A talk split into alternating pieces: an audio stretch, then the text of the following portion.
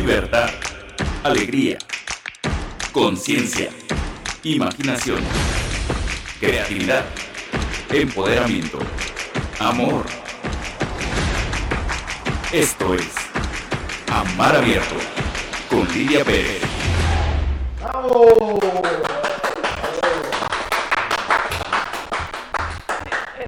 Qué, alegría es estar aquí contigo en presencia, eh, sintiendo la complejidad de la vida y los desafíos que estamos enfrentando, que nos llevan a cada uno de nosotros a transformarnos, a crear nuevas miradas y nuevas experiencias humanas. Entiendo que este es un tiempo muy complejo y en Amar Abierto estamos total y absolutamente comprometidos a crear nuevos mapas, a crear nuevas posibilidades de creación y de resolución de los problemas que hasta ahora no habíamos sabido cómo resolver.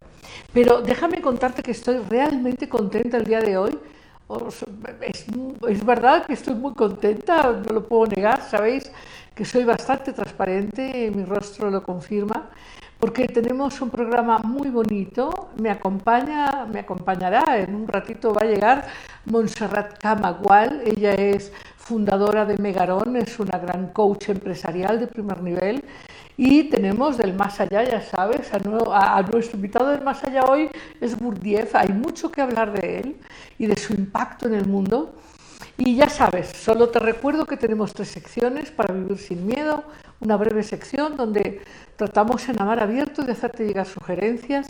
Abiertamente, es esta gran experiencia de escuchar y aprender con nuestros invitados, hoy con Montserrat Camagual y con Gurdjieff. Y tenemos una pequeñita sección que, bueno, es un regalo, llamamos Cuento sin Cuento, para, hacer llegar a nuestro corazón verdades esenciales de una manera muy directa. Y, bueno, empezamos con para vivir sin miedo. Y en esta sección, para vivir sin miedo, eh, hemos hecho una pregunta, ¿podemos vivir sin, sin guerras? Y si tú te haces la pregunta, te darás cuenta de un asunto que es medular. Un asunto que, yo he compartido en muchos talleres, conferencias, en fin, y que incluso en conversaciones hoy ya se puede escuchar como un conocimiento real y es la creencia crea la experiencia. Recuerdo en este momento muchos talleres que dimos con eh, la doctora Montserrat Cama, eh, justamente hablando de estos temas, pero de esto hace ya muchos años. Sin embargo, es un conocimiento que todavía tarda en entrar. Por ejemplo, si yo te pregunto, ¿podemos vivir sin guerras? Seguro que lo que me contestas tiene que ver no con que lo hayas meditado, con que hayas reflexionado en posibilidades distintas, sino que dirás, pues sí, así ha sido siempre. Pero eso es simplemente un cajón cuadrado, es simplemente una creencia limitante. Pero si no nos atrevemos a mirar el mundo desde una perspectiva distinta, si no creamos un nuevo paradigma, si heredamos estas viejas costumbres en las cuales eh, resolver el conflicto es que alguien gana y alguien pierde, si no somos capaces de cambiar esa mirada, claro que seguiremos experimentando muchísimo dolor. Pero la propuesta en Amar Abierto para Vivir sin Miedo es que comprendamos tú y yo que solo podremos vivir sin guerras cuando lo podamos concebir, cuando entendamos que estamos presos, tú y yo, en un viejo paradigma de dominación, donde la sensación de ser valiosos y poderosos es dominar a otro que no tenga poder, que sea servil, eh, que esté dominado. Y claro, eh, es una experiencia eh, muy profunda, tanto de ser dominadores como dominados. Todos hemos tenido en nuestra vida experiencias de ser abusados, humillados, maltratados. Y también tenemos experiencias de cuando nos hemos resarcido siendo nosotros los que mandamos, los que controlamos. Pero eso, eso nos inhumaniza eh, nos distancia de nuestra verdadera naturaleza y de nuestra magnificencia, de nuestro poder esencial. Y yo quiero invitarte a que en este momento que sentimos absolutamente crucial en la humanidad, es a que integres este conocimiento de que la creencia crea la experiencia. Si tú apuestas a imaginar y elegir internamente en tu mundo interior y sembrar una gran planta de luz en tu mundo metafísico, eligiendo una mirada en un mundo en donde los conflictos se resuelvan para bien de todos los que participan, para unos y para otros. Sé que ahora es muy difícil de ver, especialmente con las experiencias que hemos estado enfrentando y de la que entiendo que es complejo entenderlo, pero somos todos participantes, todos estamos en este planeta, todos activos o pasivos eh, como seres que estamos estableciendo líneas o gentes que estamos observando, todos somos participantes de lo que está pasando y tenemos que responder. ¿Y, y cómo es que yo quiero invitarte a responder en Amar Abierto? Quiero invitarte a responder imaginando cómo puede ser que podemos encontrar soluciones donde todos tengan el espacio suficiente para ser quien son. ¿Cómo podemos imaginar un mundo en donde desde las pequeñas diatribas de vecinos, de familia, de amistad, cómo podemos encontrar maneras nuevas, desconocidas, de encontrar modos en donde todos preserven su dignidad, preserven su gozo, su vivencia armónica? Ahora, esto requiere un avance, un avance en la conciencia, una forma de valentía, inclusive mental, porque salirnos de lo conocido requiere cierta valentía. Y esta es la propuesta de Amar Abierto. Atrévete a mirar qué pasaría si no tuvieras que jugar el juego de dominar o ser dominado. ¿Qué pasaría si pudieras ser quien eres? aceptando quién eres como ser humano sin tener que ser especial ni extraordinario, y aceptando que el otro es también como tú, otro ser humano. ¿Qué, pasaría si las expectativas de resolución de problemas no estuvieran afuera de ti, estuvieran dentro de ti? Si tú eligieras, ¿cómo quieres responder? Responder con amor, con comprensión, yo, sé que esto puede parecer romántico y sin embargo, déjame compartirte que mi convicción es que nuestro mundo exterior es un gran espejo y estamos experimentando en una gran, gran, gran, gran representación viejas maneras de entender, de vivir el poder, en desequilibrio con el amor. Y es que nos está faltando entender que podemos ejercer el poder junto y con, el amor. No, no, necesitamos simplemente poder, necesitamos poder, amor, creatividad. Y está al alcance tuyo y mío. Y una contribución más allá a tomar partido es tomar posición. No tomes partido. En una guerra, en un conflicto, todos, todos estamos proyectando nuestras sombras, nuestra limitación. Y entonces mi invitación es, toma una posición. Y en este caso la posición de amar abierto es la posición de abrir la conciencia, de abrirnos a una posibilidad de concebir y percibir un mundo sin guerras. Es algo totalmente nuevo, es algo no explorado, pero tú y yo lo podemos hacer. Simplemente, simplemente con imaginar un mundo sin guerras, un mundo sin, necesidad de que alguien esté arriba o abajo. Un mundo donde todos podemos ser quienes somos, con nuestras diferencias, con nuestros distintos intentos y enfoques.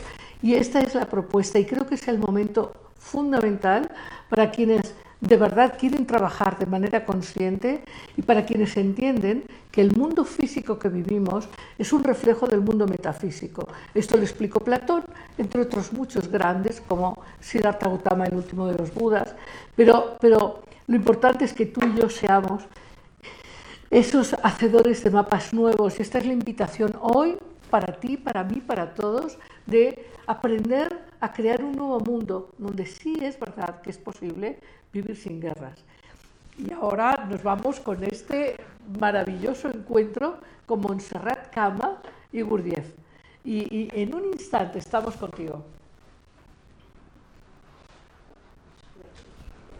Está, está Montserrat Cama llegando al programa, muy bienvenida. Estamos aquí, estamos aquí en Amar Abierto, en, esta, en este directo estamos hablando eh, en, en la mar abierto de un asunto que nos ha llevado muchos años también comprender. Montserrat, bueno, Hola, tú ¿qué sabes que, te abrazo en el alma y que para mí es de verdad una alegría profunda contar con tu presencia Gracias. y Igualmente. con tu experiencia y tu profundidad. Y en este momento de la historia y del mundo en que, en que el liderazgo lo asociamos a- al patriarcado, eh, la dominación, eh, eh, es tan importante entender los tipos de liderazgo distintos y que responden al alma de cada quien, ¿no? Al viaje del alma de cada quien. Por aquí tenemos, verás, estoy aquí cambiando mi silla para mirarte mejor, como dice el lobo feroz, para mirarte mejor, ¿no? Este, no- se vaya a malentender, ¿eh? que es que yo estoy caperucita aquí. Yo soy caperucita, estoy viendo bien. Entonces, aquí tienes eh, tu cámara, nuestra cámara, y, y Montserrat, Montserrat Camagual, es, es de verdad una dignidad, un honor tenerte aquí. Gracias. Y pienso que entender bien cómo es el liderazgo vinculado al alma y a la propia naturaleza espiritual es, es- es verdaderamente como un avión, un supersónico. Hay gente que quiere ser líder viendo a ver cómo, pero no se conectan con su motor de líder. Fíjate que el liderazgo tiene que ver con la influencia. Es más, liderazgo es influencia. Y la mejor forma de influir es influir de la forma que uno es, de forma natural y espontánea. Porque es la forma de, de- de que uno llegue a los demás. Hoy día hay mucha literatura, cómo ser un buen líder y cómo ser un líder con ciertas características. Se venden muchísimos libros de estos. Y mucha gente los compra, los lee, hacen un patrón y quieren pensar que si actúan de esta forma, pues van a poder llegar a, a- a tener un impacto positivo con los demás. Y nos damos cuenta que solamente tienes un impacto positivo con los demás cuando eres tú y te manifiestas como tú eres de forma natural, porque es auténtico, es espontáneo, es puro y no es nada sofisticado que tenga uno que estar manipulando para ver si encuadra en un mundo o en otro, ¿no? Fingiendo, Fingiendo, controlando. controlando. Pero déjame puntualizar cosas que has dicho que me parecen medulares. Tú acabas de decir, liderazgo es impacto, es influencia. Sí, Si tú no tienes un impacto positivo, transformador, si no tienes influencia, pues, pues, ¿a qué llamamos liderazgo? Exacto. El liderazgo no te le da un puesto o sí, porque yo veo ahora mucha gente joven, muy estudiada, ya sabes, lo digo un poco de broma, ¿no? Pero gente que estudió este máster y este doctorado y esto y aquello, y creen que eso les da el liderazgo y no es No. así. Fíjate, en el concepto actual del desarrollo de las personas, del desarrollo humano, hay una, una metodología que es la, la 10-20-70. Y cada vez que nosotros que estamos tratando con tantas personas, ayudándolos en su desarrollo personal, etcétera, nos damos cuenta que es la mejor forma de entender el transcurso como una persona en la vida se va, se va formando. Solo un 10% de lo que aprendemos en la academia sea lo que sea, desde un postdoctorado, lo más sofisticado, lo que sea, solamente influye un 10% en el éxito de la persona. Claro, hay 10% que son muy suaves porque hay muy poco que se ha metido allí, ¿no? muy poco estudio. Hay otros que son enormemente potentes. Pero finalmente es un 10% es el conocimiento teórico que hemos podido aprender en la academia. El resto, El- un 20% es la relación que hacemos con los demás. Es decir, la relación que mantenemos con otras personas, la retroalimentación que recibimos y quien compartimos, las experiencias que vemos de otros que también podemos aportar. Todo esto, la relación con el otro es un 20%. Y el 70% es pura experiencia, es la vida. Entonces, allí es donde está el crecimiento de la persona. Claro, y esa experiencia tiene que ver también con experiencias hasta de infancia. de todo, todo lo que acumulamos. Por eso es tan importante el poder de la conciencia, porque a, a través de la conciencia hacemos que la experiencia sea útil para nosotros y nos dé camino para seguir la siguiente etapa. Di- digamos, bueno, voy- yo voy aquí a meter pues, un- una cuchara, pero podríamos decir que una vida con presencia y una espiritualidad conectada tiene un impacto superior. Claro que sí. Fina, influencia es el hecho de que a través de tu forma de pensar, a través de tu acción con otra persona, esta persona sea capaz y se dé a sí misma la, la- la oportunidad de hacer cambios en la forma de pensar o en la forma de actuar. Allí vemos que hay una influencia. Entonces, claro, hay influencias positivas y influencias negativas, porque la influencia negativa es la manipulación, hay gente que también a, través de esto logran, por esto que los líderes carismáticos no suelen ser líderes, líderes sanos, porque la gente los sigue no por sus creencias internas, por su persona, sino por lo que muestran fuera, lo compran. Por esto, entonces, el tipo de liderazgo que hoy vamos a hablar, y vamos a hablar de Gurdjieff, etcétera, es el líder a través del enneagrama. Es decir, el enneagrama hoy día está considerado quizá el conocimiento, la ciencia, como quieras manejarlo, de acuerdo al nombre, más certera donde el ser humano puede descubrirse a sí mismo y descubrir a los demás. Sí, qui- Quiero, quiero preguntarte, bueno, ¿qué piensas tú acerca de tu propio liderazgo o acerca de los líderes que te han acompañado a expandirte o a venirte abajo? Eh, hasta en la familia, o sea, ¿qué tal, fue el liderazgo de tu padre o de tu madre? Eh, ¿Alimentaron tu expansión? ¿Te enseñaron cómo ser más y, y- y más segura persona en la vida? En fin, porque cuando, cuando hablamos, por ejemplo, de que ha habido en los últimos 30 años eh, to- toda una mirada en que el poder y el liderazgo se daba a través de la academia, a través de títulos, grados, en fin. Pero luego resulta que tú ves que en la realidad las grandes fortunas no salen de la academia. Las grandes fortunas salen de las calles, salen de la experiencia. Y de la creatividad, de, de intentar cosas de diferentes, claro. sobre, sobre- ¿no? Ellos son los que marcan la diferencia finalmente. Sí, lo que pasa es que, claro, cuando... No, no desdeñamos la academia. No, no, no, no. Al contrario, la academia te permite abrir la mente, te permite pensar, reflexionar, entrar en procesos distintos, que esto de una Conocer forma... realidades claro, distintas. exactamente. Y esto es fundamental, si no seríamos totalmente ciegos, ¿no? Con lo poco que podemos conocer. Em, aquí lo que es interesante con el liderazgo es que hay perso- aquí hay que distinguir entre ser un gestor y ser un líder, son dos cosas distintas. A ver, ¿qué- ¿cómo está eso? El gestor en la empresa es el jefe. En la empresa es el, vamos, el ejecutivo que enseña a otra gente lo que tiene que hacer, le dice lo que espera de ella, recibe sus resultados, es decir, le marca la pauta para que pueda hacer su trabajo. El Este administrador es el del talento. Es el jefe. Y a veces ni administrador de talento llega.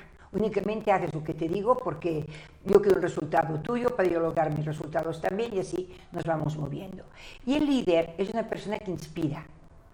El líder inspira, apoya, entiende, comprende a los demás y ese sí que es el que se fija en el talento de la persona y sabe que por la influencia que tiene con esta persona, su propia misión es desarrollar lo mejor de ella para el bien de la persona en primer lugar y para el bien de la organización en general.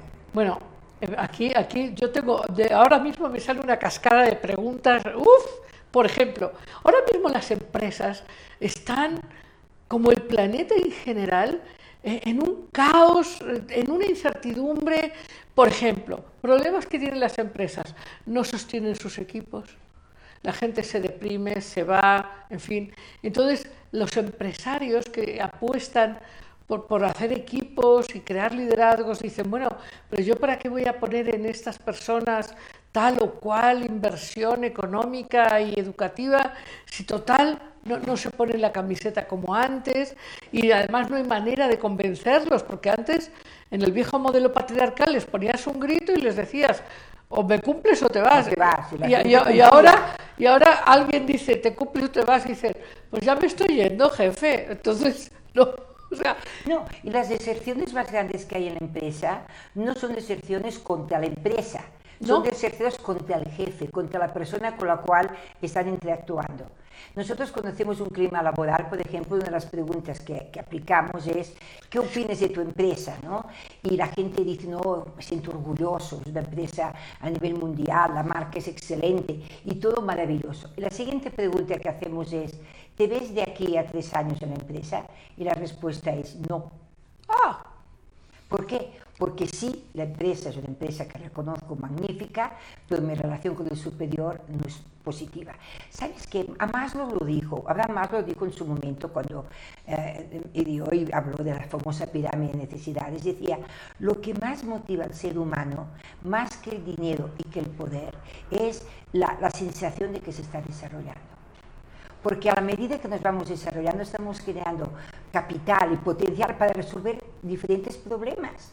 Y como el mundo es complejo y no sabemos qué nos va a deparar, cuando más nos sintamos que tenemos más potencial y más eh, talento para desarrollar las cosas, nos sentimos satisfechos y nos sentimos tranquilos. Claro, aunque aquí, por ejemplo, eh, hablando de necesidades esenciales del ser humano, la necesidad de sentirse visto, valorado, de sentir pertenencia, de sentir que hay un camino hacia adelante expansivo esto no lo están dando las empresas hoy.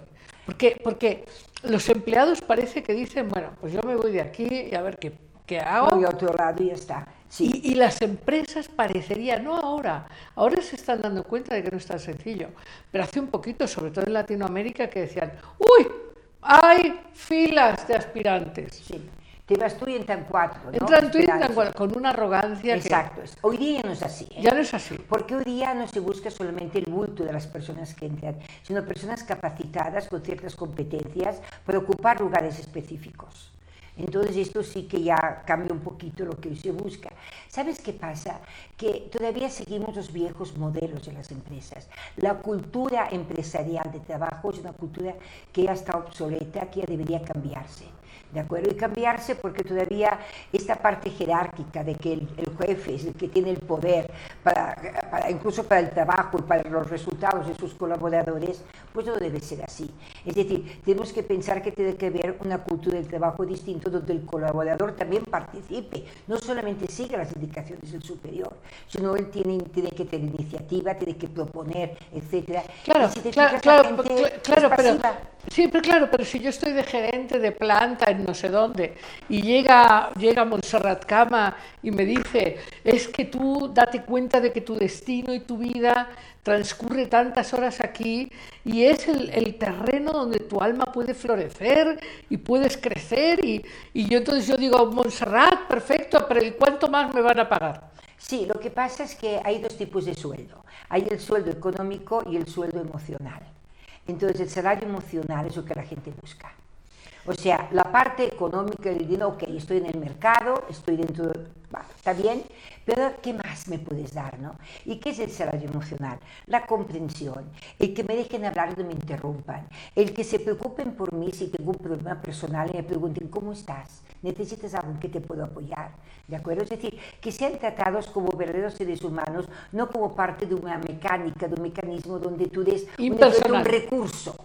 Y aquí no hablamos de recursos, hablamos de capital humano, que es muy distinto que hablar de un recurso humano.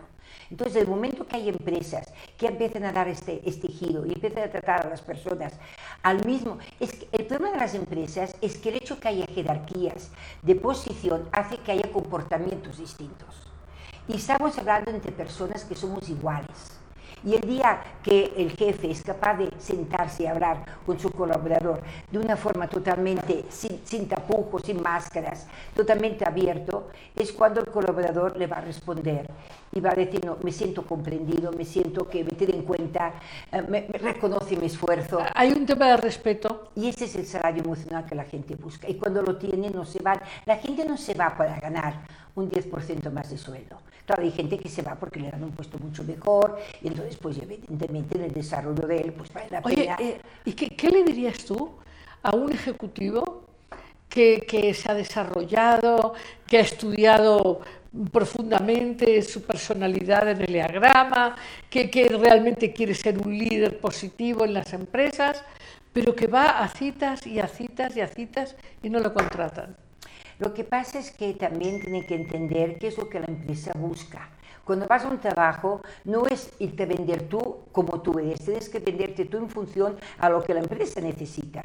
Y entonces ahí es donde tiene que ver, si vas a una empresa muy conservadora y tú empiezas a hablarles de que tú, bueno, se van a asustar, no, aquí tenemos alguien claro, que dentro del patrón. claro, digamos que te lo digo porque, o lo que quiero preguntar, espero, espero que Edgar va a recibir ahora muchas preguntas, tú ya sabes, bueno, no te lo he dicho porque ya lo sabes, pero este es un programa fantástico donde queremos que invites a tus amigos, a tus amigas, en fin, y que pongas muchos likes, porque si no ponemos likes o comentarios, pues es como si no estuvieras y no es el caso.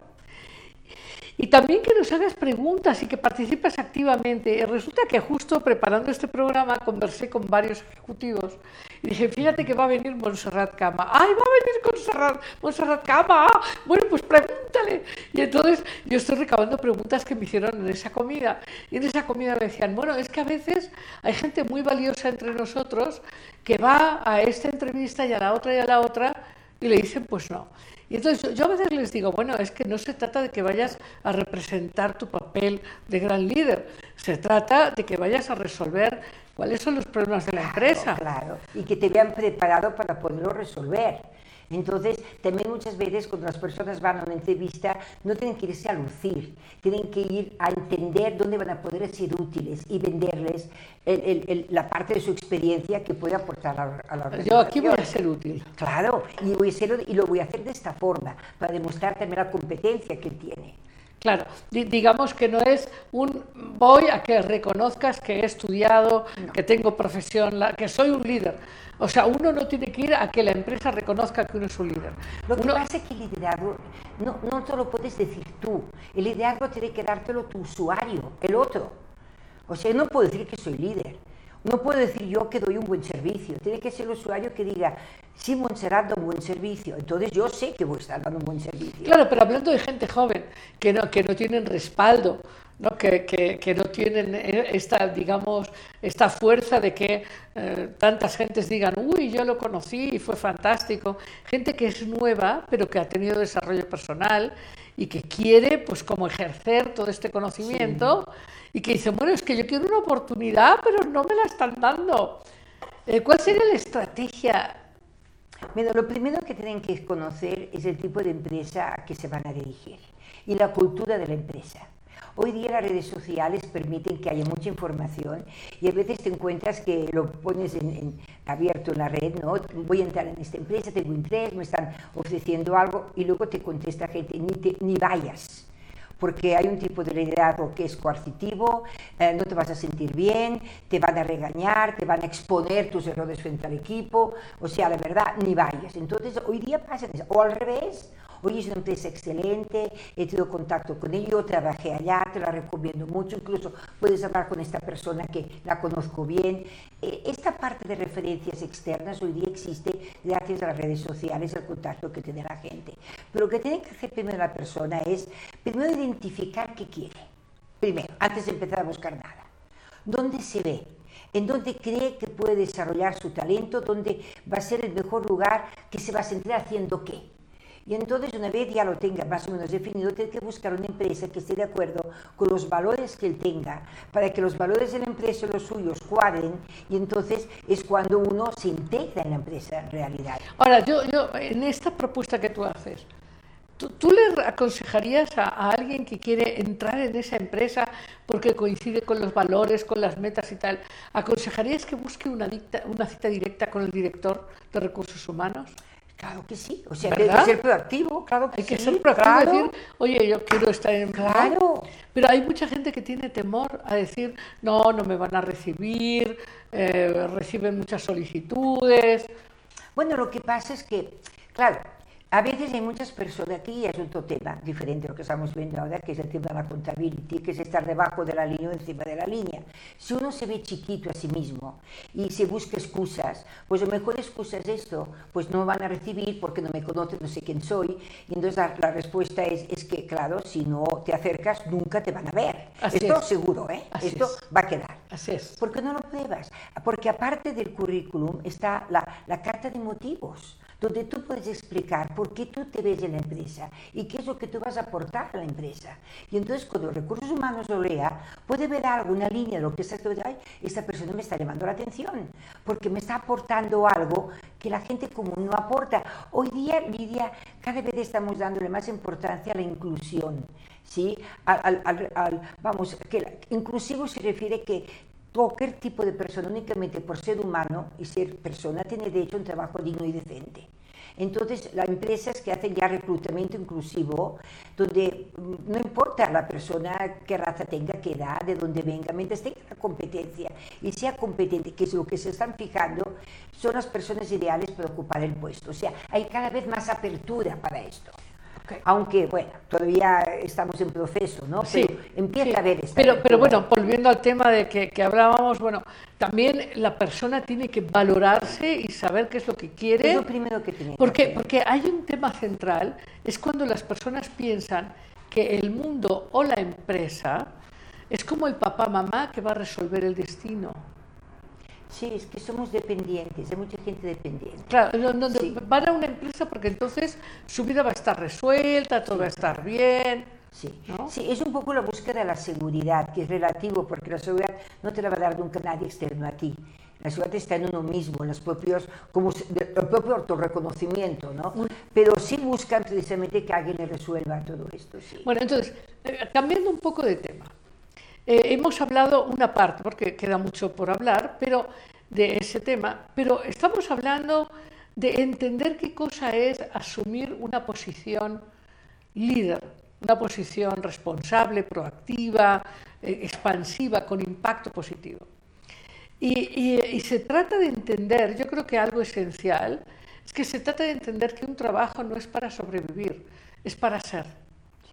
Y ahí nos vamos con que todo esto tiene que estar entrelazado con una conciencia profunda del de, ser que eres y tiene que ver con, con una, una impronta en la vida física. Y aquí nos vamos con Gurdjieff, ¿no? Y aquí nos vamos porque Gurdjieff y, y su expresión de, de esta antigua sabiduría que tenía una, que tenía, eh, una, una eh, raigambre espiritual antiquísima, porque Gurdjieff trae este, este modelo de autorreconocimiento de, de tu ser en el tiempo. Gurdjieff para mí es un- uno de los grandes filósofos del siglo XX, que, que poca gente conoce y que, y que pocos han valorado precisamente porque no conocen. Para mí, Gurdjieff, eh, Ivanovich Gurdjieff, es un ejemplo de alguien que estaba más allá de su tiempo. Él era armenio de nacimiento y de pequeño parece que tuvo problemas de, pues de, de- de- sofocaciones, de temas pulmonares, tipo asmático.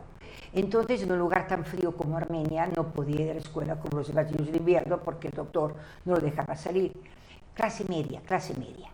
Y su papá, su padre, su- era un hombre comerciante, entonces para que el niño tuviera actividad, le puso un maestro y el maestro le empezó a, a- a leer y que leyera obras clásicas, ya sabes, la Iliada, la Odisea, la Eneida, los trabajos de los días de Siodo, o sea, sustento, ¿no? Cuando ya tuvo cierta edad, ya fue 18, 19 años, el muchacho pues ya superó el tema que tenía de pequeño y eh, fue a la universidad y fue a estudiar Derecho. Tuvo un impacto tan importante cuando llegó con los otros compañeros, porque no tiene nada que ver. Claro, Los otros siguieron el sistema tradicional de enseñanza y vivían en la, en la nube, pues que les tocó vivir. Y él, que tenía todo este conocimiento, de, de- este conocimiento clásico tan importante, fundamental, no se encontró que, que, que por allí él se pudiera desarrollar con la carrera, ni con, lo que estaba- ni con los compañeros. Total que decidió hacer un salto. Um, se juntó con otros que más o menos pensaban como él, allí se juntaron con esta inquietud y se fueron hacia Europa, porque los rusos hacen eso, ¿eh? O sea, lo primero que hacen es irse a Europa, como hizo eh, Pedro Grande, Catalina de Rusia, ¿sabes? O sea, de alguna forma intentan ver porque piensan que en Europa las cosas están resueltas.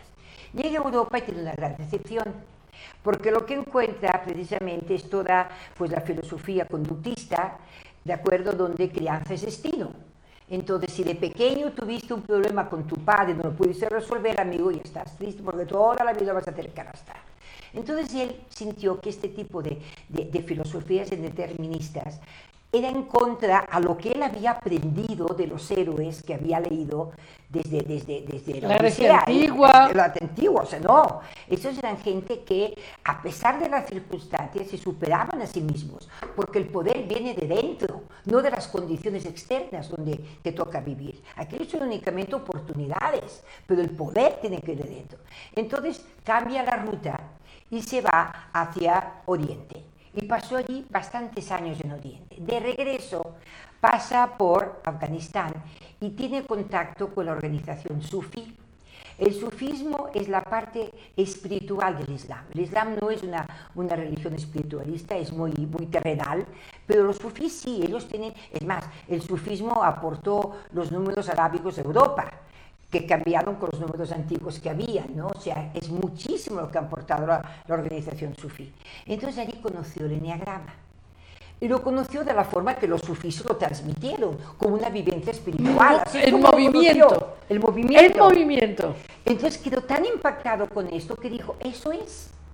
Eso A es. través de eso, cualquier persona, independiente de la vida que haya tenido, independiente de las circunstancias que viva, si quiere y se da el valor a sí mismo, puede hacer de su vida algo de mucho valor. Bueno, quiero aquí detenerme un poquito porque quizás, bueno, nos están escribiendo, Edgar, ¿qué, qué, qué dices?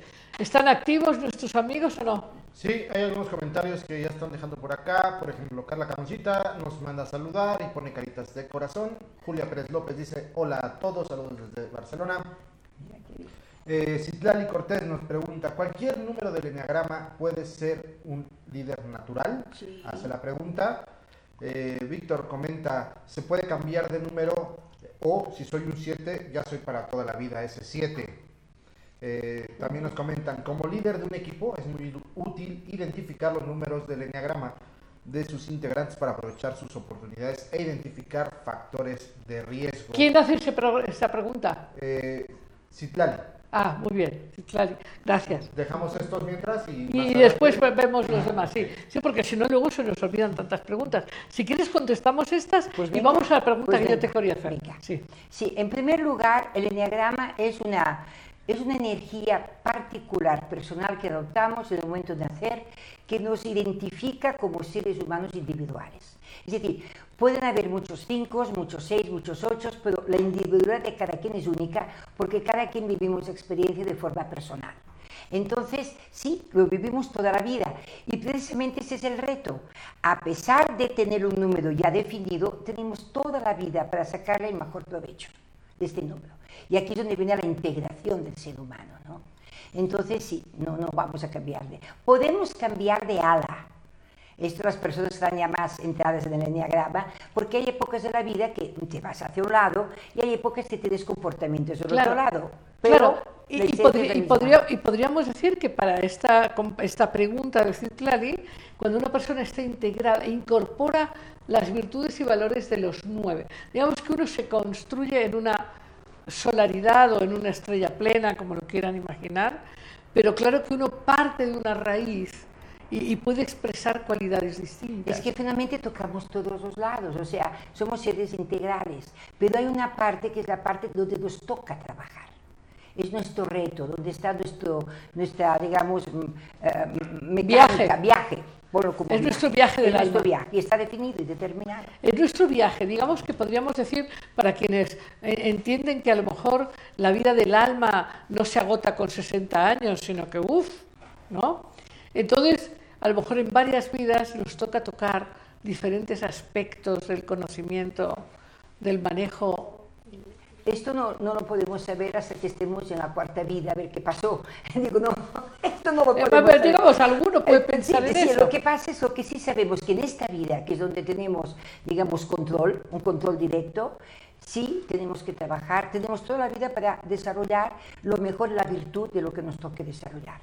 ¿De acuerdo? Pero siempre, claro, y esto que dice Citali tiene razón, porque llega un momento que una persona muy integrada te cuesta mucho a primera vista verle cuál es su eneatipo, porque el eneatipo se ve más en la parte de la convulsión que en la parte de la virtud.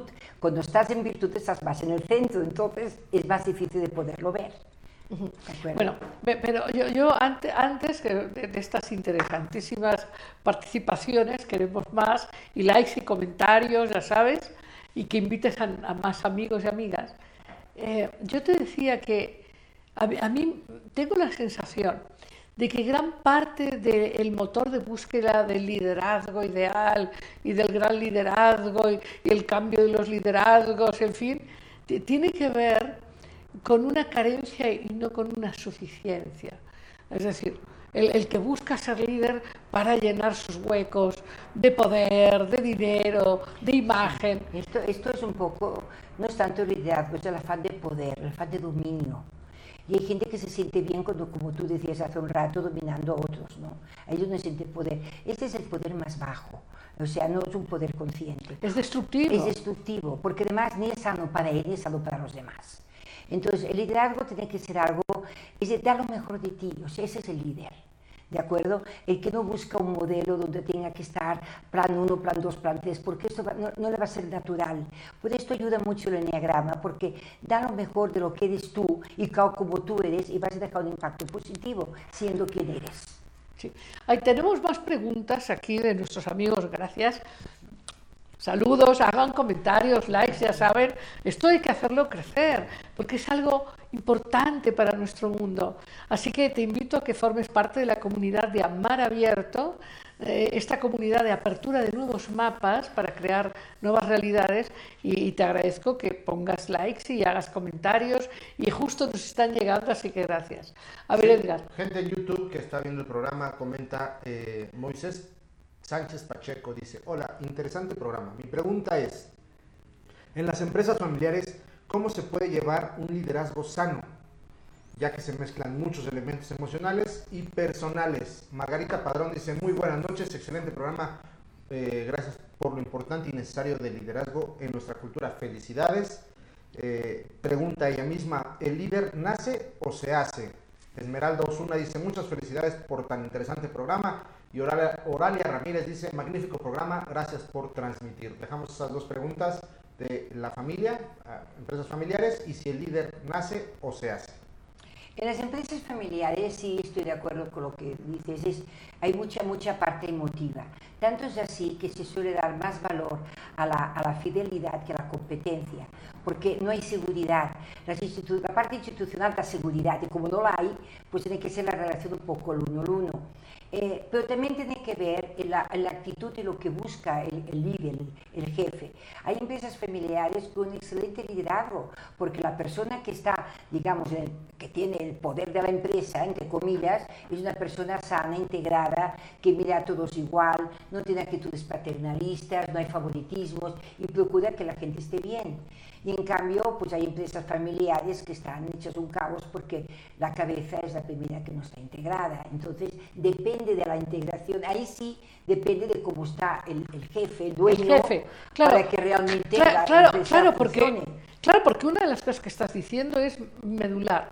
En México, uno de los grandes problemas es que pues, un altísimo porcentaje son empresas familiares, donde, como acabas de aclarar, eh, muchas veces el cuñado, este, la cuñada, este, la prima, el no sé quién, tienen un puesto más por el vínculo familiar que por su competencia. Y claro, pues si tú pones la empresa en manos de te quiero, me quieres, sí, bueno, pero eso no hace que la empresa sea eficaz.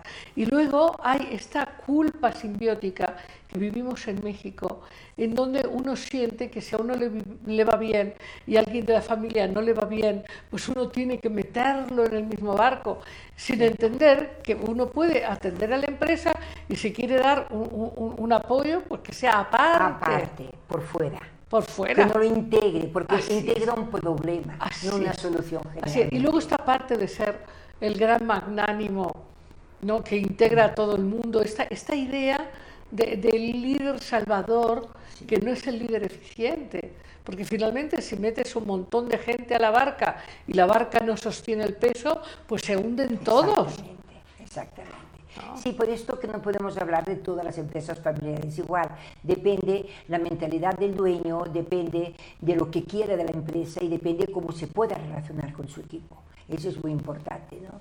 Y hay empresas que tienen estos vicios, como tú comentas, y hay empresas que son muy sanas, porque finalmente, incluso si entra alguien de la familia a trabajar, entra con unas condiciones, que tiene que aportar valor y tiene que tener una buena relación con los compañeros, como si fuera otra persona igual. Pero es complejo, ¿eh? Es complejo, es difícil. Es más complejo que trabajar con, líneas claras, Claro. sin el vínculo emocional, que es que fíjate que fui a trabajar y entonces tu hermano, que es el jefe, me miró feo. O sea, No, y se termina con el liderazgo paternalista, que es fatal, que es el favoritismo.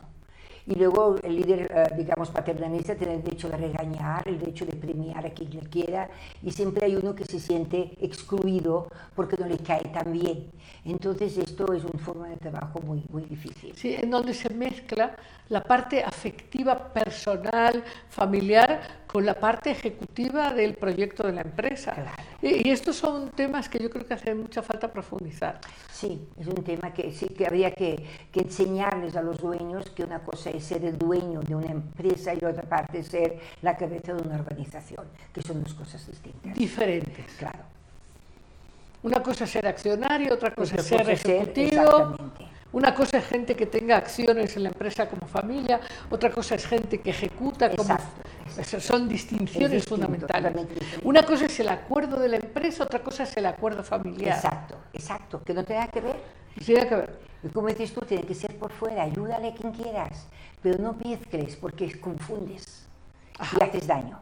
Y al final el negocio también se resiente de esto. El líder nace, se hace, El líder se hace, se hace. Se hace. En esta vida o en otras. Todos nacemos con todo el potencial, o con las otras, donde, donde nos toque, pero todos nacemos con el potencial de liderazgo. Porque el potencial de liderazgo es el potencial natural humano de poder influir en otros y de ofrecer valor a otros. Lo que pasa es que para poder ser líder, uno se hace cuando se descubre a sí mismo. Yo siempre digo que, bueno, no lo digo yo, lo dijo Emerson, pero yo lo repito mucho, que hay dos momentos en la vida que son fundamentales. El día que naces, porque recibes la vida, la oportunidad. Y el día que descubres para qué, que es el día que tu vida empieza a tener sentido y le das camino. Entonces, aquí es donde está, aquí empiezas entonces a formarte como líder, porque te sientes responsable de dar lo mejor de ti en beneficio de los demás. Claro, es el día que descubres que no estás vivo solo para estar vivo, estás vivo para expresar. Para una razón, Así es. para un sentido de vida. Y si no hay un sentido de vida, comer por comer y dormir por dormir, pues no tiene ningún tipo de gracia. Así.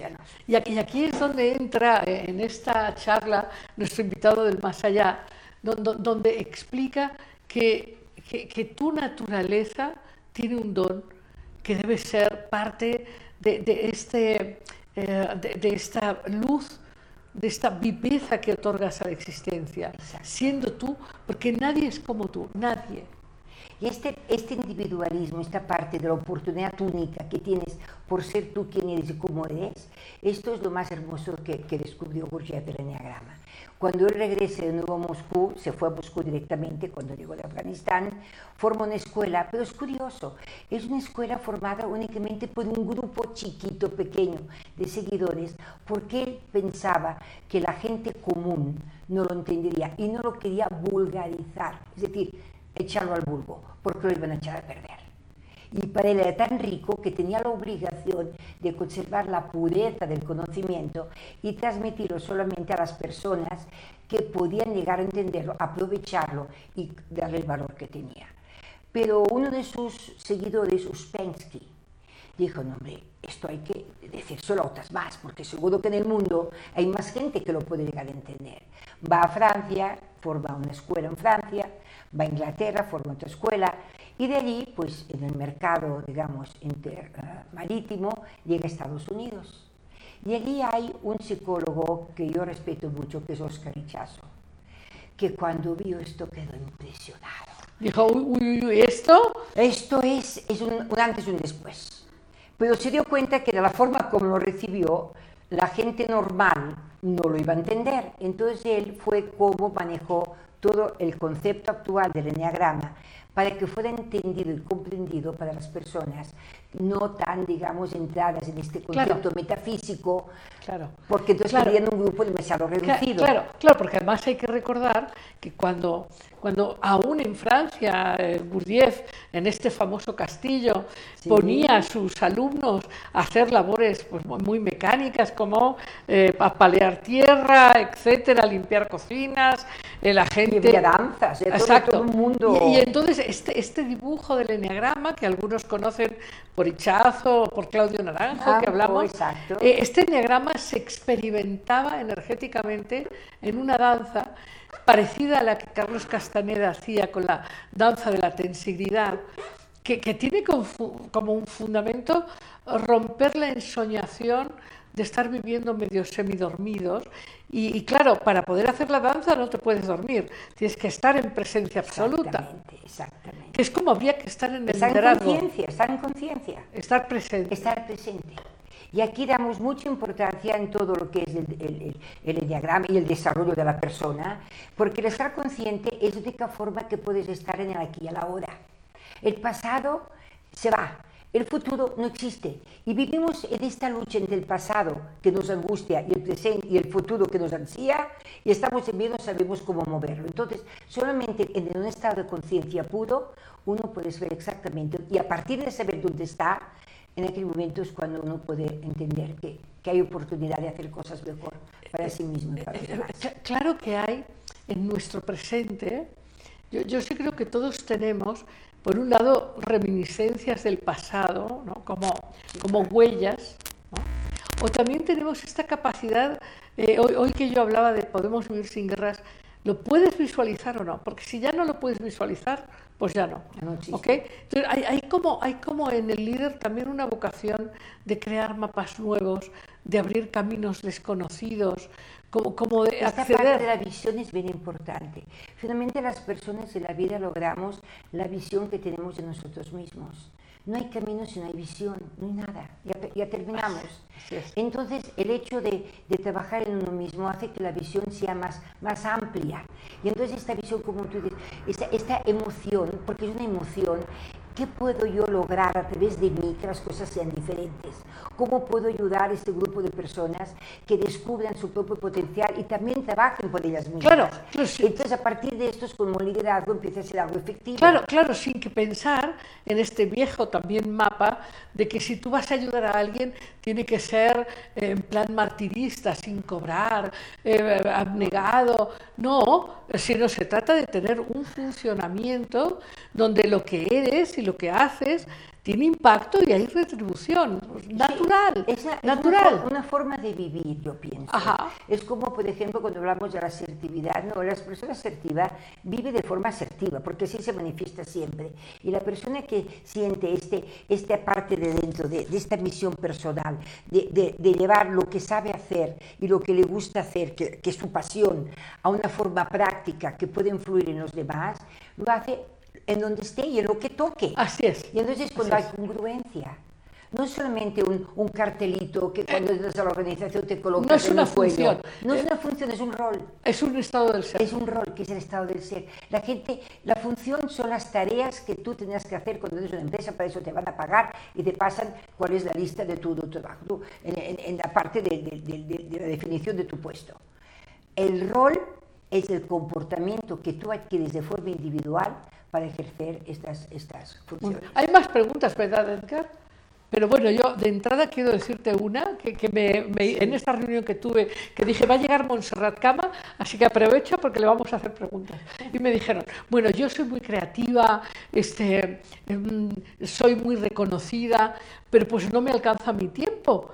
Entonces yo ya tengo un cliente, tengo otro, tengo otro, y ya estoy a punto de quedar mal con todos, porque a todos les digo que sí porque quiero crecer. Pero luego, claro, ya, ya luego pues no me alcanza. Y quiero hacer un equipo de colaboradores y quiero ser una buena líder, pero pues como que no me alcanza la vida, como que no sé delegar. ¿Qué le dirías? Bueno, en primer lugar, tiene que definir, eh, o sea, todo en la vida, desde que Aristóteles lo dijo muy claro, ¿Aquí hay quien que- le interesa o no? Por aquí digo yo, no sé. Tiene que estar todo definido bajo un concepto que sea manejable. Y, es decir, uno puede ir por la vida abierto a todo porque a todo pues no, no va a tocar nada al final, se va a angustiar. Entonces tiene que definir primero qué es lo que quiere, definir prioridades. A lo mejor en el momento donde está solamente puede atender a cinco clientes.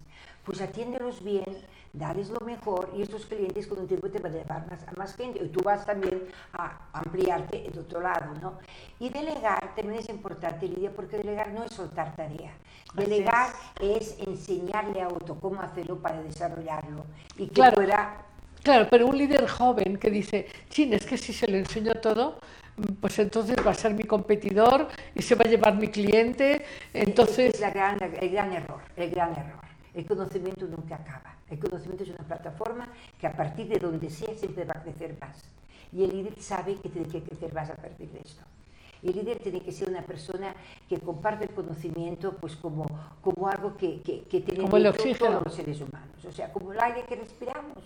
Y no te preocupes, nadie te lo va a robar. Porque primero tienen que entenderlo, tienen que ejercer. Y si lo ejercen y lo entienden, ya has ganado. Y Así es. que tienes. Así es, así es, es toda una expansión. Es una expansión. Es una expansión. Eh, eh, est- estoy explorando, eh, conversábamos en otro día que, que, mm, ya ves que fundé en México el comité de Giordano Bruno, acabamos de cumplir 30 años, y Bruno explicaba que todo en el universo está vinculado.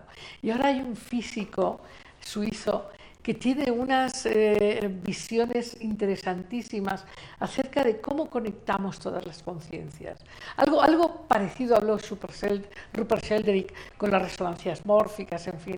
Pero, pero ¿cómo es esto en relación con el liderazgo de que si tú eres auténtico y eres expansivo y, y eres auténtico, nunca te va a faltar nada. No tienes que tener miedo ni a que te compitan, ni a que te quiten. Al revés, al revés, porque as- vas abriendo mapas, vas abriendo caminos y, y- y eso hace tanta falta. Sumas, sumas. Multiplicas, potencias. Multiplicas, Exactamente.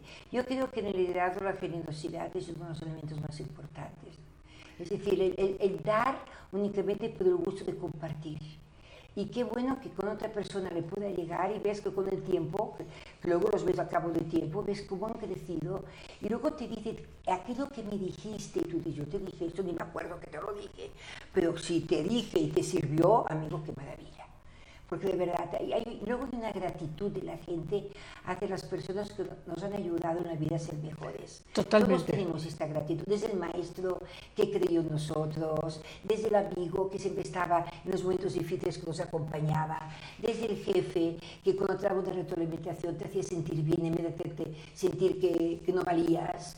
Ahí está la diferencia. Sí, sí, sí, la, la- la- la mirada a la expansión y el reconocimiento del otro obtiene de inmediato, ¿no?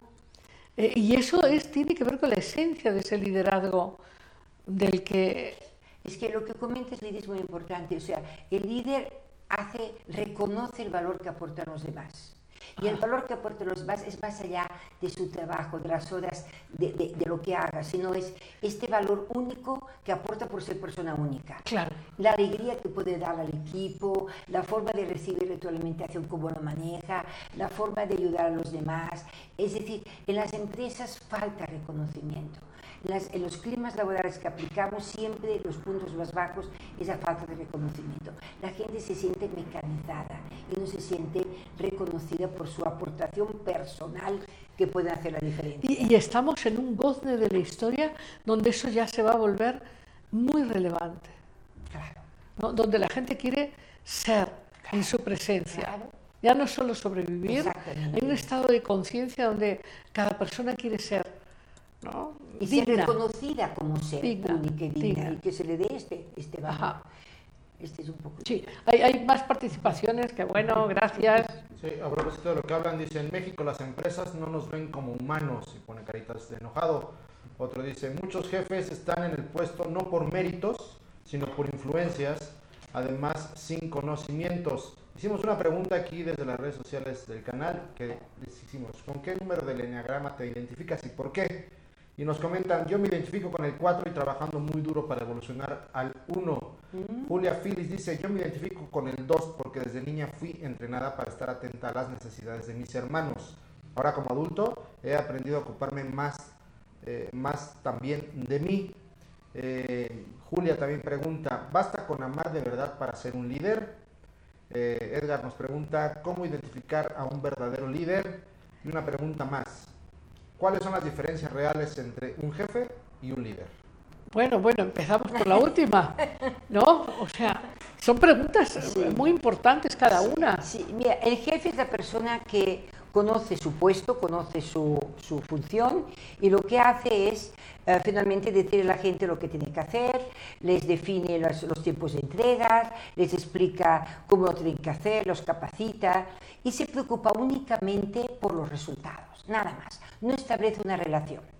Y cuando digo relación no me refiero a hacer amistades, porque a veces en una empresa tampoco es tan, tan sano llegar a tener estas, porque luego cuando hay que tomar decisiones objetivas cuesta un poco más.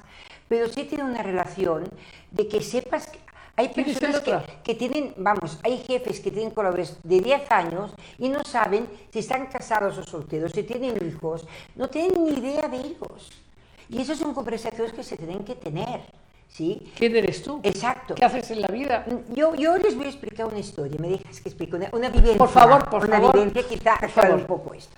Cuando yo tenía 13 años, yo nací en Barcelona y eh, a los 13 años yo con mi abuelo tenía muy buena relación, me llevaba a ir a pasear por todo Barcelona y un día me dijo, te voy a llevar a, a conocer a un amigo mío, ¿te gustaría conocerlo? Yo pues sí, vamos Claro. conocer al amigo. Era en la, en la plaza, al lado de la Plaza Cataluña, en la Rambla, allí era donde vivía ese señor. Me llevó una casa de esas antiguas bonitas del centro, con esos elevadores. Me subió, llamamos la puerta, entramos, nos llevaba a una sala muy, muy bonita, y llegó un señor, y muy amable. Y mi abuelo me presentó como su nieta, el señor me dio un abrazo, qué gusto conocerte, Montserrat, total, nos sentamos y hablaron y los dos, se abrazaron también muy efusivamente, dije, sí, realmente es un amigo suyo porque veo que se quieren mucho. Y resulta que le dijo, este señor me dijo a mí, Montserrat, ¿tú sabes yo en qué me dedico? ¿Qué es lo que hago? Yo, pues no, señor, no sé. Y entonces dice, te voy a decir lo que voy a hacer el lunes. Amelia, me recuerdo todavía el nombre del asistente. Llegó una señorita con una lista una, y se sentó allí y dice, dile a Montserrat qué es lo que yo voy a hacer el lunes. Abre la lista, la libreta. Dice, el lunes va a ir a San Juan de Espí, que es un, una ¿Un pueblo? de un pueblo de al lado. Dice, voy a ir a la, a la fábrica y voy a ver una lista como de 15 personas. Y el martes me voy a no sé qué otro lado y pasó otra lista. Yo pensé, ¿y qué hace con esas personas? Dice, te voy a explicar qué voy a hacer con ellos. A ver, el primer día, ah, el primero se llama Juan, por ejemplo, no recuerdo los nombres, pero así es. Y sé que Juan hace dos meses que enviudó. No sé cómo está Juan. Quiero ir a preguntar y decir que cómo se siente y en qué lo puedo ayudar. Yo, caray. Luego, después me voy a ir con Margarita. Fíjate que Margarita, su hija se cayó. Y pobrecita estuvo un tiempo porque se dio un golpe en la cadera y que no caminaba, pero ya camina, ¿eh? Pues voy a preguntar cómo sigue, porque me interesa saber que ella esté bien. Entonces voy a ver cómo sigue su hija si necesita algo. Yo dije, bueno. Luego me enteré que ese señor se llamaba Juan Carulla y era el dueño de Gallina Blanca. Y era, Era el dueño de Gallina, Blanca, Blanca una marca. una marca y resulta que era amigo de mi abuelo porque los dos habían hecho la guerra juntos y habían estado juntos en los campos de concentración y se ayudaron y se, y se apoyaron y amigos de toda la vida. Claro, como se hacen amigos en, los, en las experiencias centrales de la existencia, de- del máximo compromiso, espiritual o en las máximas dificultades compartidas. Entonces, es tan inter- para mí me impresionó tanto esto que lo tuve ya toda la vida como, como un principio de liderazgo. Preocúpate por la gente, honestamente por ellos, por su bienestar. ¿Cómo sienten? ¿Cómo piensan? ¿Qué pasa? ¿Te has caído? ¿Cómo te encuentras? ¿Estás bien? ¿Quieres una silla que te ponga un cojín? Cosas así, no, no es tan complicado. Y a veces en las empresas, como decían las personas que, que ha comentado aquí, parece que vamos, que no seamos ni personas, que seamos máquinas. De verdad, eso es un pésimo liderazgo. Pero no voy a defender a estos líderes, pero sí te voy a, voy a decir que no nos han enseñado a veces a ser líderes tampoco. Uno aprende a ser líder de la forma que su jefe lo trató a él y repite el mismo esquema porque es el que conoce. Y todos repetimos lo que conocemos. Creo que es un gran momento en las empresas a que realmente enseñen a la gente y los formen como líderes. El líder no se aprende a través de leer un libro, se, aprende a través de tener experiencias propias y saberlas manejar y poderse perfeccionar a través de lo que va viviendo. Pero este, digo, esto me quedó muy, muy, fue una experiencia. Bueno, y Julia que decía, ¿basta con amar para ser un buen líder? El amor es un, amor es el, el darle al otro el máximo respeto de ser quien es, el derecho de ser quien es. Para mí esto es un acto de amor donde no hay juicio, donde no tengo por qué sentirme más que tú, porque estamos al mismo nivel humano, y, y, y, darte el derecho a que te expreses de la forma que te tengas que expresar, que eso es lo que llamamos empatía finalmente, ¿no? Sin poder juicio, sin interrumpirte, que te puedas expresar. Sin juzgarte, sin juzgarte. porque seas diferente. Y, porque... Esto es un acto de amor, el acto de amor es dejar al otro que sea lo que es y respetarlo como te respetas a ti mismo. Entonces sí, es un acto, vamos, es, es, es imprescindible. No, no Pero basta, dice ella, basta. No, no es solamente ese amor, es saber manejar el amor, es saberlo demostrar. Porque hay personas que quieren mucho a otra persona y no saben cómo demostrarlo ni tienen las actitudes para hacerlo. Y yo diría que es este equilibrio entre, entre el amor y el poder, entre energías objetivas, prácticas y energías de conexión. ¿No? Sí, exactamente. Um, en realidad hay cinco niveles en el liderazgo, cinco niveles. Cinco el, niveles. Sí. Venga. El primer nivel es el líder, digamos, de posición, que sería el jefe. Que muchas veces una persona que sea jefe no tiene el respeto de la gente tampoco, ¿eh? Hagámoslo no, y vámonos. No, exacto, y además a lo mejor ni les explican cómo hacerlo, ni les dan información, hay incongruencias, entonces tampoco los aceptan como líder. Pero una persona que sepa cómo manejar la, el trabajo y dir a la gente lo que tiene que hacer bien, se convierte en un líder porque la gente lo sigue porque logra resultados. Primer nivel. Segundo nivel es el líder de relación. Hay que establecer relación con las personas preguntar cómo están, no entrar en la vida privada de las personas, esto es muy personal, pero sí demostrar interés en conocer lo básico de esta persona para poderla apoyar cuando sea necesario. Entonces, este, y también hablar de cosas del negocio, etcétera, o sea, hacer una relación, tomarte un café, hablar del fútbol, a veces esto abre relaciones, ¿no? ¿Para qué hacer una relación? Realmente una relación es para lograr resultados. ¿Sí? Entonces, claro, a través de la relación, el, la persona se siente bien porque gracias al líder está logrando resultados, ¿no?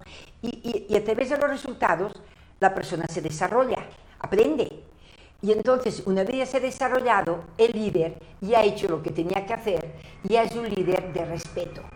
Y son las personas que las empresas van y cuando van a subir el elevador, todo el mundo quiere subir con ellos a reserva de otros líderes que suben solos, porque nadie quiere subir con ellos, no se quieren, no quieren ni ver. Pero sí estos líderes son líderes que generan una sensación positiva y son eh, lo que decimos el semillero de talentos. Porque las personas que han estado con ellos, wow, o sea, son luego los que brillan en la empresa o donde vayan, ¿no? Eso es una parte importante porque en estos cinco niveles, si nos pasamos, no hacemos relación, si el líder de posición va a lograr resultados, pero nunca va a poder desarrollar, nunca va a ser líder. Y entonces eso es, es, esencial en lo que hablábamos al principio del programa, el nudo en las empresas hoy que no mantienen relaciones de Exacto, pertenencia. Exactamente, ahí está. Ahí está. Si no haces relación, no vas a desarrollar. Si, si no logras que tu gente crezca y sea más feliz y más profunda pero bueno, el asunto es que ya hemos pasado todo el tiempo y apenas estamos iniciando la conversación, porque no hemos hablado de cómo sería ese líder completo en, en cada una de estas personalidades, ¿no? En fin, o sea, pero ¿qué diríamos a modo de cierre, Montserrat? O sea, digamos que no importa si cada persona, desde su número, desde su de su, esencia, de su, su esencia. Bueno, aquí, o sea, lo mismo, lo mismo que tenemos unas características de personalidad enneagrámica, los eneatipos, tenemos una forma de relacionarnos con los demás y de manejar liderazgo. En realidad no hay una forma mejor que otra. La forma mejor es que el líder esté integrado para dar siempre lo mejor de sí mismo, que ofrezca valor. Porque un líder desintegrado, pues lo que va a ejercer va a ser Claro. confusión, miedo, la gente lo sigue por temor y esto sería el anti-líder, digamos. ¿no? Claro, claro, pero por ejemplo, eh, mucha de la gente que quiere ir a cursos, que dicen, ay, es que voy a ir a un curso de la señora Kamagual, es que voy a ir a un curso de Megarón. Y eh, mucha gente va a los cursos porque quiere encontrar una patente de corso. O sea, quiere encontrar un secreto para dominar y para, para tener éxito en un 2x3. No le va a servir. No le va a servir. no le va a servir esta mecánica. El que hay personas que se apuntan a todos los cursos y van más confundidas que nunca, porque lo que hay que hacer es la reflexión y, y trabajar dentro de uno mismo de otra manera. Eh, tenemos más preguntas, ¿verdad, Edgar? Eh, Es que nos están, ¿no? cosa que nos da muchísimo gusto. Este, ve- veo que se nos ha ido el tiempo volando, pero a mí se me han quedado muchísimas reflexiones como ah, ah, importantes, muy valiosas, ¿no? Eh, eh, en, en muchas de las áreas que hemos tocado. Sí, Edgar. Sí, hay algún un par de preguntas más. Eh, Alejandro G. Cervantes Martínez dice en YouTube, que nos está escribiendo y nos viendo por ahí. Excelente programa, felicidades a las dos. Mi pregunta es, ¿cómo es posible convencer a las personas que pueden ser líderes en su medio? Y otra pregunta más dice, ¿cuál es el principal elemento para poder ser un líder? Primero, que creérselo. Creer que Creérselo. puede llegar a influir en los demás. Eh, lo que tú comentabas antes, no, los jóvenes no llevan la carta de los humanos porque no se la creen que puede estar allí. Hay que creérselo. Y es, un es una misión finalmente. Es decir, pues puedo trascender. Es una voz. Es una voz, es un llamado. Yo creo que el liderazgo es un llamado. De que algo piensas, yo ahí debo estar yo. Esto, yo puedo hacer algo diferente ahí. Esto es para mí. Claro. Entonces cuando uno empieza a entrar en eso.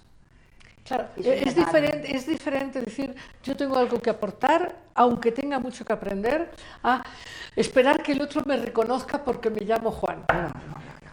Es al revés, va de dentro hacia afuera, no buscar de fuera hacia adentro, así no funciona.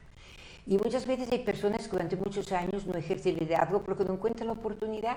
Y un día encuentran una oportunidad, encuentran un momento, dices, esto es para mí, yo soy de aquí, esto yo lo puedo hacer. Y viene esta emoción interna de necesidad de compartir y liderar. Y ahí empieza el verdadero liderazgo. O sea, no, no te puedes poner la camiseta de líder. Es más bien el, el- el actuar, el hacer como La, líder, la- la- la entrega. la entrega. Ahora, pero en México y, y en todo Hispanoamérica, eh, diríamos que hay gente que tiene muchos dones, mucho para entregar, mucho para dar, mucho para expandir, y que, y que, y que deberían tener esta posición que tú dices de, bueno, yo sí puedo dar, aquí puedo dar. Sí, aquí hay, un, hay un, un tema que es importante, que es lo que limita el liderazgo, que no hemos hablado tanto de esto. Es decir, una persona solamente ejerce el liderazgo cuando se siente en posición de libertad. Si se siente cohibido o no está en un ambiente de confianza, está más preocupado por protegerse que por expandirse. Y entonces no lo hace. Entonces queremos que haya liderazgo en las empresas, bien, que las personas tengan un, momento de libertad para que puedan expandirse. Pero mientras resulta que no tengo confianza con el jefe, no sé qué, si hablo, ¿por qué hablo? Y si no digo, ¿por qué no digo? Y luego me critican, pues sabes que yo me retiro, me reservo y entonces acciona eh, el cerebro reptiliano y nos estamos protegiendo y entonces, pues claro, pues no, no se ejerce Eh, liderazgo. Entonces tendríamos que, bueno, una es que se pongan en contacto contigo y que sus jefes te contraten. y la otra es que sigan escuchando a mar abierto, ¿eh? porque siempre van a encontrar propuestas muy valiosas. Bueno, nos queda un tema pendiente, tendrás que volver, porque no hemos explicado mucho del liderazgo según cada, cada personalidad. Bueno, tenemos otra oportunidad, nos damos otra oportunidad. Sí, sí. Muchísimas Gracias, gracias. Es un gracias. gusto y un honor tenerte aquí. Muchas gracias. Muchas gracias. Y amigos, sí, nos vamos rapidísimo a cuentos sin cuento.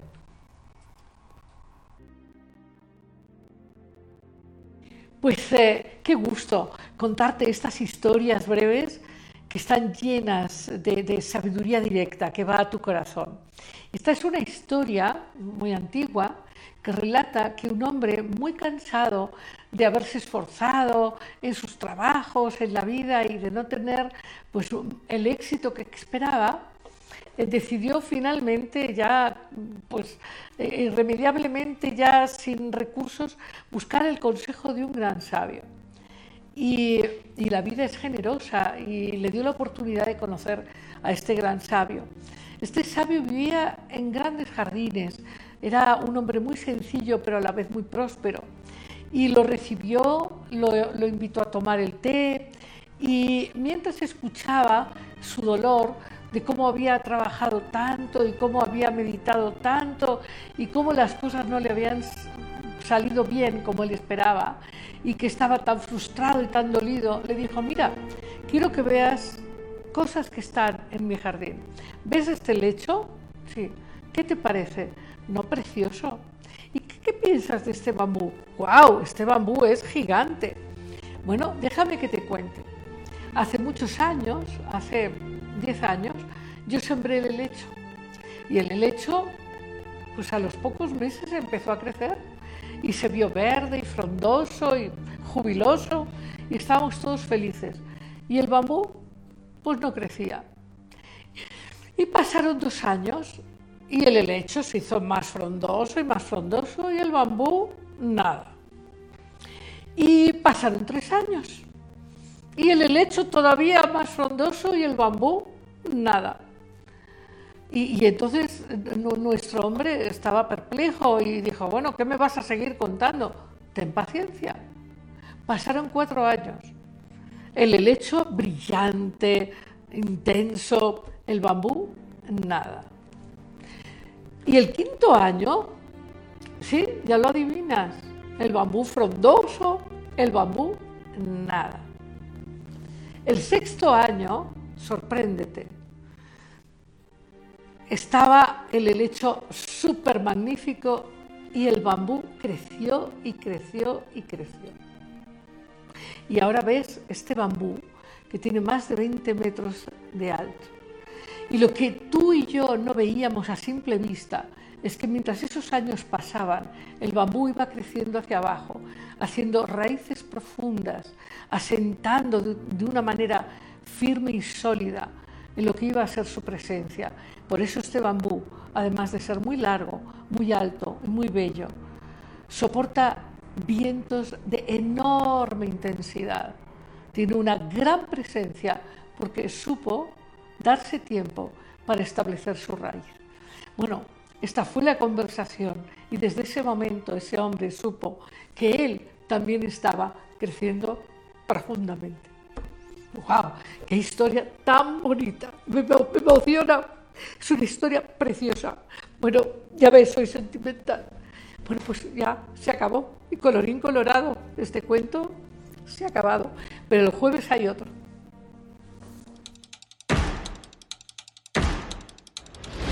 Libertad, alegría, conciencia, imaginación, creatividad, empoderamiento amor. Esto fue Amar Abierto con Lidia Pérez.